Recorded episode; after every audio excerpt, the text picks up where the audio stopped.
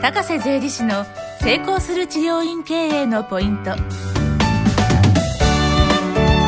この番組は治療院専門税理士として300件の顧問先を持ち成功する治療院経営バイブルの著者でもある高瀬則之が数多くの治療院を見てきた中で成功する治療院経営のポイントを分かりやすくお伝えします。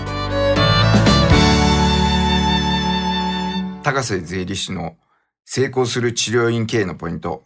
今日は第35回ということになります。企画構成担当の斉藤元明です。高瀬先生、今日もよろしくお願いします。よろしくお願いします。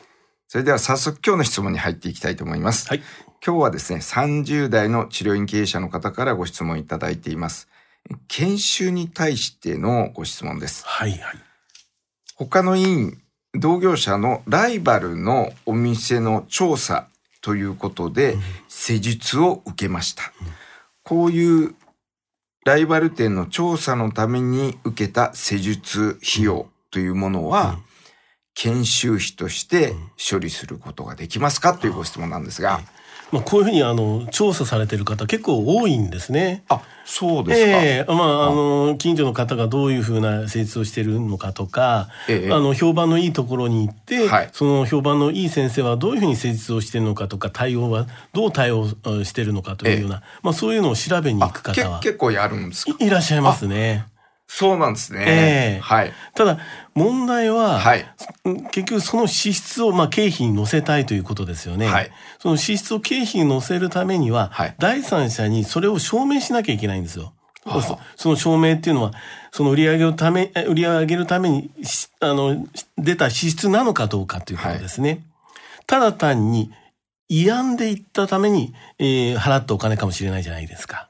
あ、まあ、自分がそれこそあの、ホテルでうんマッサージを呼ぶようはないはい感じで、そうですね自分のためにはい行ったと。ええはい。それが、はいえ第三者、第三者というのは税務調査員のことですけども、ええには分からないわけなんですよね。はい。あの、普通の領収書じゃ。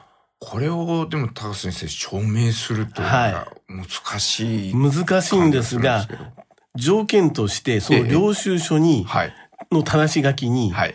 いわゆる指導料としてとか、研修費としてと書いてもらえるんであれば、それは経費になりますよと。でも、これ、高瀬先生、ライバルのとこ行って、そうなんですね。領収書くださいって、これ OK ですけど、ええ。正し書きにええ、研修費と書いてくれって、それちょっと頼むのもあれですし そうなんですねこれ実際そんなケースあるんですか？いや、こあの、結局、ちょ、あの、何回も調査受けたことあるんですよ。はい。ええ、でもやっぱり、ここが問題になって、なるんですかええ、やはり、施術代って書いてあると、ただ単に慰安を受けただけじゃないですかと。はい。これは研修としてうん受けたかどうかわからないですから、これは経費にはなりませんっていう。なるほど。これ今私、高瀬先生のお話聞いて、はいちょっとあの、気がついたことがあるんですけれども、あの、前回前々回の時に、ええあの、社員旅行はいはいはい。を、そのプライベートな部分と、経費としての部分と、はい。割合をはい。分けたらいいですよっていうお話があったじゃないですか。そうですると、ええあの、仮に治療科のその A さんなら A さんがですね、いつも自分のメンテナンスに行くのは、はい。ここの治療院ですよ。はい。で、それは自分の経費として、はい。あ、自分が自腹でやってますと。はいはい。で、これ証明してくれって言った場合に、ええいや、私メンテナンスはいつもここに行ってます。のを見せたら、うん。これ全然違うんじゃないですか。研修費と書いてなくても。はいはいで、。それがいろんなお店で、ええ自分はいつもここに行ってる。はいはいはい。これはどうでしょうか？あ、あの、結構いいかもしれないですね。そうですよねええ。あの、メンテナンスはもう決まってるところに行って。で、それはちゃんと自腹切ってるんだ。はい。そんで、まあ、ち、まあ、ちょっと離れたところに、ええこう、行ってる施術であれば、えそそれは研修費として見てくれないかとえいうのも、一つの、いわゆる、あの、証明っていうか、一つのい言い訳というあれではないですけど、主張にはなりますよね。そうですね。いはい印象的には印象的には違いますよね。ええ。それは、ね、違うと思いますね。なるほどただ、それが完全に認められるかと、えうんまあ、あのーそその調査官の対応にもうん違いがあるとは思いますね。なるほどですね。OK っていう人もいれば、えいや、それは違反としか見られないっていうふうに言ってくる可能性もありますよね。だからそれを研修として、こちらは主張したいけれども、そその時にその主張できるもう一つの証拠があるかのが、あの、これはだとそれ以上はもう難しいそうですね。いや、それも一つの手だと思いますよね。もし、はいあの、いわゆるその指導料とか研修費として書いてもらうのができないということであればですね、ええそれも一つの方法だと思います。ねやってみ、見てもいいのかな。ただ絶対 OK っていうことはちょっと言えないんじゃないかなと思いますけどね。まあ、なかなかあの治療家の方もこう自分がこう体を使うお仕事なので、はい。結構自分のメンテナンスにやっぱ行かれてる方が多いですね。多いです、多いです。はい、はい。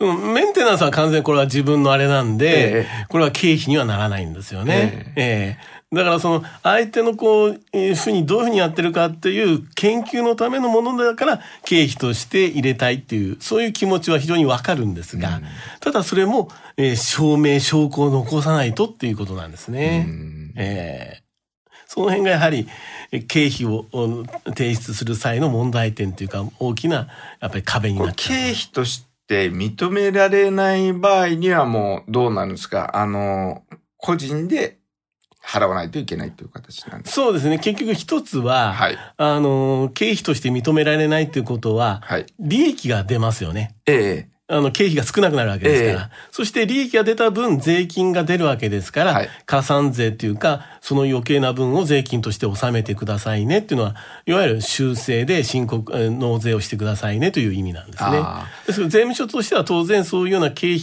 をこう否認したいわけですよ。あ、なるほどですね。ええそうすると税金が税金を増えますんで、はい。はい。なるほどですね。はいしかし、それが先生、あの、治療院の費用ですから、はい。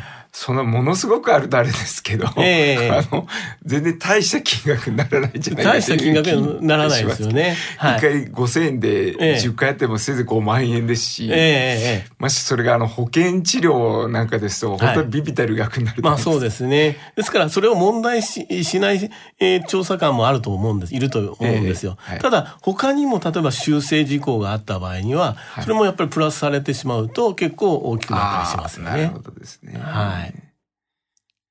なるほど。まあ、あの、調査官の場合には、その、なるべく経費として認めない方が、まあ税。金は増えるので、そうですね。まあ、そ、そっちの方向に見がちだということです。まあそうですね。結局は税務調査とか何を確認したいかというと、まあ経費の中にやはり事業に関連しないものがあるんじゃないかっていう疑いの目でまず経費は見るわけですよね。はいあと個人的に払ったものをこう事業の中に入れてんじゃないかとかいうことですね。それと、まあ、売上の方は売上の漏れがない、ないかっていう、その辺の確認、この二つを確認してるんで、その中でやはり経費は、あの、前々のあった福利厚生とか交際費もそうですが、個人的なものを、こう、なるべく見つけようと。それで、それ見つかったら、見つけたら、それは排除ししてくださいね。そんで、税金を再計算してください。っていうような、まあ、そんなようなことをしたいわけですね。はい。なるほどですね。だから研修費もなる、本当に研修なのか、はいいや、そうじゃない個人的なそうものなのかっていうことを、やっぱり、えー疑いながら見るというところはありますねう。んはい。まあ、なかなか、その、微微妙、これは大変微妙もうやはり。この税務調査も非常に微妙なんですよね。はいえーまあ、駆け引きもありますし、ああ、なるほどですね。ええやはりもう税務調査に慣れてる慣れてないというのもあると思いますから、やっぱり、あの、受ける方は、まあ、全く初めてとか、1回、2回受けた程度だと思うんですけども、やはりその時点で、こう、ボンボンボンボン言われてしまうと、ええあの、やっぱりこう、そうですね、そうですねって全部認めてしまって、えー税金が多くなってしまう。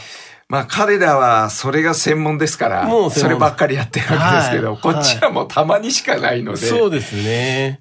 だから、ええ。あの、こういう彼らの、あの、こう発言というのはもう初めは全然こう穏やかで、えこれはこうですよね。ああ、先生忙しいから大変でしょうけど、これはやはりちょっと個人的にも、もしかしたら言ってませんかねっていうような、その優しい言葉で声をかけてくれるようなところがあって、ええ。それで、うんまあちょっと確かに個人的なものあるかもしんないよね、なんて話した時に、それどれですかね？っていうことになって、結局その部分を否認されちゃったっていうようなこともあったりしますんで今はこう、ね、いきなり来て、こう、どどうだどうだっていうのは、ね、普通の任意調査ではほとんど少ないですから、ないですんで、これがまあ、あのー結構のその査察だとか、領庁の調査とかあるんですが、そういうのは非常に厳しいですけれども、通常連絡が来て、えー、そしてまあ来る任意調査っていうんですが、まあそれはもう優しく対応すると。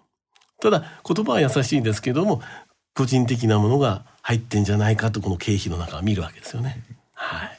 まあそうすると言葉は悪いんですけど、あの、よくドラマなんかであの刑事が、はい、尋問しますけども、はいはい、まあ最初からその調査官の方はそういうお仕事ですから、ええ、あの、なんかそういうところをちゃんとやってないんじゃないかというような形でまあどうしても見られるってことですね。